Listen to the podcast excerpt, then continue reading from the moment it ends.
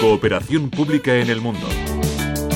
Un espacio en colaboración con la FIAP, la entidad de la cooperación española que conecta el talento público de las instituciones. El objetivo, mejorar los sistemas públicos para las personas y el planeta. En un mundo cada vez más globalizado, la lucha contra el crimen organizado es fundamental. La trata de personas es un delito que explota a millones de personas en todo el mundo y el proyecto europeo MCBS sobre seguridad en las fronteras ha apoyado a Jamaica, República Dominicana y Haití en esta lucha. Frente a esta realidad, el proyecto ha trabajado para que las instituciones de esta región puedan enfrentarse al delito de la trata de una manera más efectiva.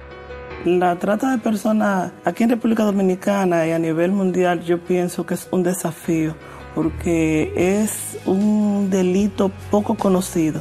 Las víctimas no asumen que son víctimas de trata y eso hace más complicado la investigación. Acabamos de escuchar a la coronel Francia Hernández. Ella pertenece a la Unidad de Investigación de Tráfico y Trata de Personas de la Policía Nacional de República Dominicana. República Dominicana comparte frontera con Jamaica y Haití, de ahí la necesidad de fortalecer la seguridad, el intercambio de información y el trabajo conjunto entre las instituciones implicadas. Escuchamos a Francia. El proyecto ha tenido un impacto entre nosotros, no solamente policía, también a nivel de fiscalía y otras áreas, porque no ha puesto en comunicación a los diferentes actores que trabajamos la trata en las instituciones de migración, aduana, eh, Fuerza Armada.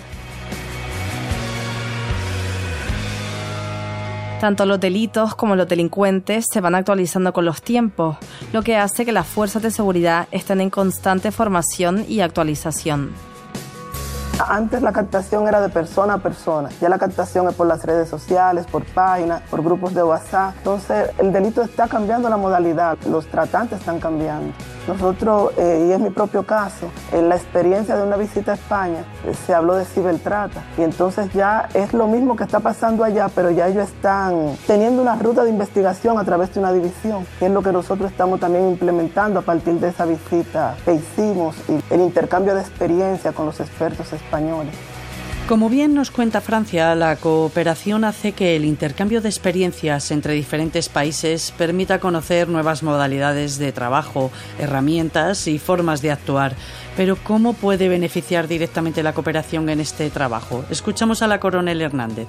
Si no existe la cooperación internacional, es imposible trabajar un delito transnacional como es la trata y tráfico de personas hay mejores investigaciones, hay mejores resultados. Parece poco, pero cada vez que identificamos una víctima salvamos una vida. Y por eso cuando hablamos de estadística, si rescatamos 18 víctimas, salvamos 18 vidas, usted sabe.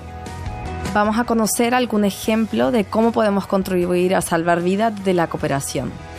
Hemos tenido casos donde hay una joven, muy joven, sin el perfil económico para ir a Dubái, por ejemplo, que fue un caso específico que tuvimos. Ella decía que iba a Dubái 15 días de vacaciones, ya no pagó su hotel. Otra cosa interesante que ella no pagó su boleto aéreo, entonces eso da una alerta. Es posible que no podamos detener a esa joven que se va posiblemente bajo un engaño y ahí vuelve la importancia de la cooperación.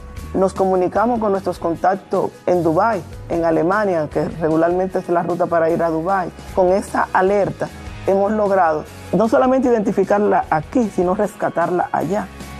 Y nos despedimos por hoy, viendo cómo la cooperación puede salvar vidas. Os recordamos que podéis seguir a la FIAP en Twitter y en Instagram y en nuestra página web www.fiap.org. Hasta la semana que viene, Magdalena de la Barrera y Charo Palomo para Radio Exterior.